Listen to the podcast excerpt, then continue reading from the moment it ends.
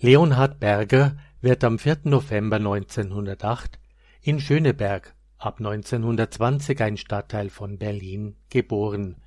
Der Vater ist Volksschullehrer und Organist an der Ludgerus-Kirche und in der 1916 erbauten St. Norbert-Kirche, ebenfalls in Schöneberg. Die religiöse Atmosphäre in der Familie, die selbstverständliche Katholizität der Eltern sind prägende Erfahrungen der Kindheit und frühen Jugend.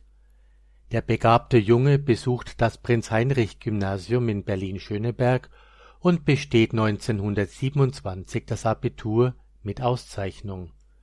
Besonderes Interesse hat er für die alten Sprachen und für Deutsch und Geschichte, und er ist auch ein begeisterter Fußballspieler. Jahrelang setzt er seine Begabungen und Fähigkeiten als Gruppenleiter im katholischen Schülerbund ein, dem er im älteren Bund als Student treu bleibt. Der Beruf des Vaters ist zunächst auch für ihn das Berufsziel. Er will Lehrer werden und beginnt an der Berliner Universität Germanistik und Geschichte zu studieren. Doch nach zwei Semestern entscheidet er sich für den Weg zum Priestertum und wechselt 1928 zum Studium der Philosophie und Theologie an die Universität Breslau.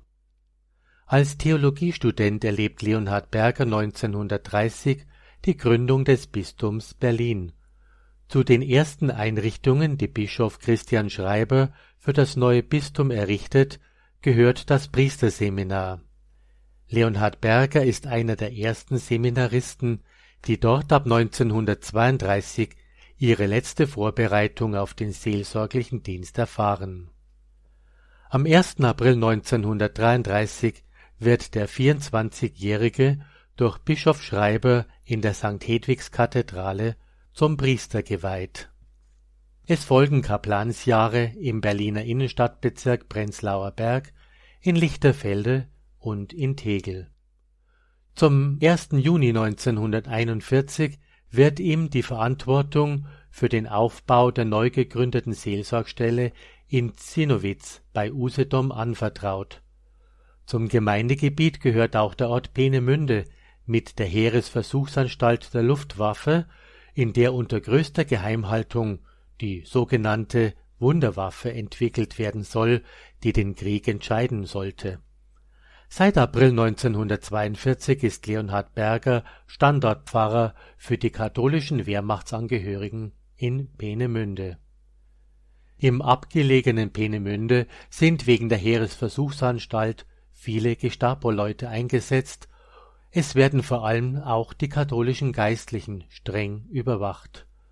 Kurat Leonhard Bergers Schicksal ist es einfach, nur katholischer Priester zu sein denn auf die Priester sind auch Gestapo-Spitzel angesetzt. Leonhard Berger ist hinsichtlich politischer Äußerungen vorsichtiger als manch anderer. Sicher trägt dazu auch sein Naturell bei, er ist immer etwas verschlossen. So hält er es für leichtfertig, im Beisein anderer ausländischer Rundfunksender zu hören. Genau dies wird ihm aber zum Verhängnis. Beim Besuch eines Geistlichen hat er diesem Priester, der sich mit dem Radio nicht so auskannte, geholfen, einen Schweizer Sender einzustellen. Gemeinsam hörten sie nun ausländische Nachrichten und besprachen danach das Gehörte untereinander. Das war auch der einzige Vorwurf gegen ihn. Weshalb er und die anderen Priester verfolgt und bespitzelt wurden, hatte der leitende Stettiner Gestapo-Kommissar gegenüber den Gefangenen einmal so formuliert. Euch Kleine müsste man eigentlich freilassen. Einige Wochen Arbeitslager, ja. Aber wen man einsperren müsste, das sind eure Bischöfe, das sind die eigentlichen Staatsfeinde und Verbrecher. Leonhard Berger wird verhaftet. Mitgefangene berichten später, dass er unter der Haft besonders gelitten hat. Er ist mit dem ihm zugefügten Unrecht nicht fertig geworden.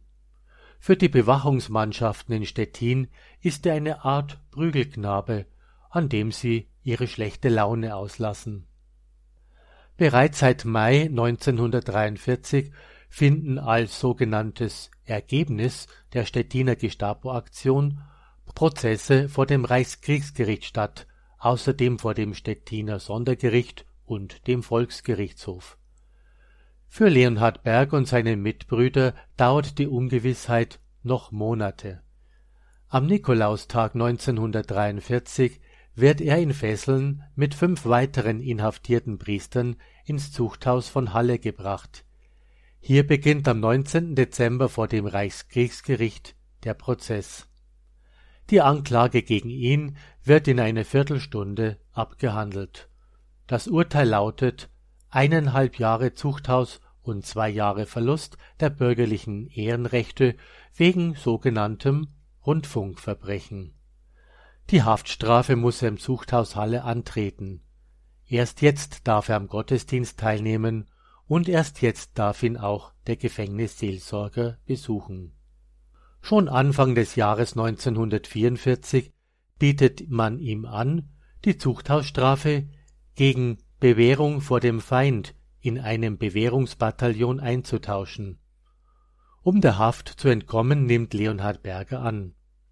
Im Februar 1944 wird er als kriegsverwendungsfähig gemustert. Im Juli beginnt dann die Ausbildung des überzeugten Pazifisten an der Waffe. Im Oktober soll es zum Fronteinsatz nach Osten gehen. Zu dieser Zeit hatte die Rote Armee bereits die Grenze nach Ostpreußen erreicht. Unterwegs kommt es zu einem zufälligen Zusammentreffen mit einem früheren Kaplan seiner Heimatgemeinde, der als Wehrmachtspfarrer mit seiner Einheit von der Front zurückkehrt. Bei ihm kann er noch beichten und die heilige Kommunion empfangen. Kurze Zeit später, so berichtet ein Mitbruder, ist dann der Transportzug nach Osten von Tieffliegern angegriffen worden. Am 25. Oktober 1944 Kurz vor seinem 36. Geburtstag ist der Schütze Leonhard Berger in Zieskin in Polen bei diesem Tieffliegerangriff gefallen. Beigesetzt wird er auf dem dortigen Friedhof. Wie tausend andere im Raum nördlich von Warschau gefallene Soldaten der Wehrmacht werden seine Gebeine durch den Volksbund Deutsche Kriegsgräberfürsorge im August 1996 auf den neu gestalteten Soldatenfriedhof in Mlawka in Polen umgebettet.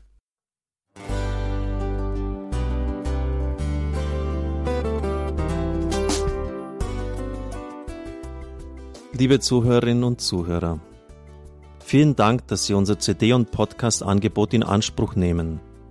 Wir freuen uns, dass unsere Sendungen auf diese Weise verbreitet werden. Dieser Dienst ist für Sie kostenlos. Für uns ist er allerdings mit einem nicht unerheblichen finanziellen Aufwand verbunden. Deshalb sind wir für jede Spende dankbar. Alle Bankverbindungen unserer Spendenkontos können Sie über unsere Homepage horeb.org unter dem Menüpunkt Spenden einsehen. Dort besteht auch die Möglichkeit, online zu spenden. Natürlich nach den neuesten Sicherheitsstandards. Sie können diese Informationen auch bei unserem Hörerservice unter der Telefonnummer 08328 921 110 erfragen.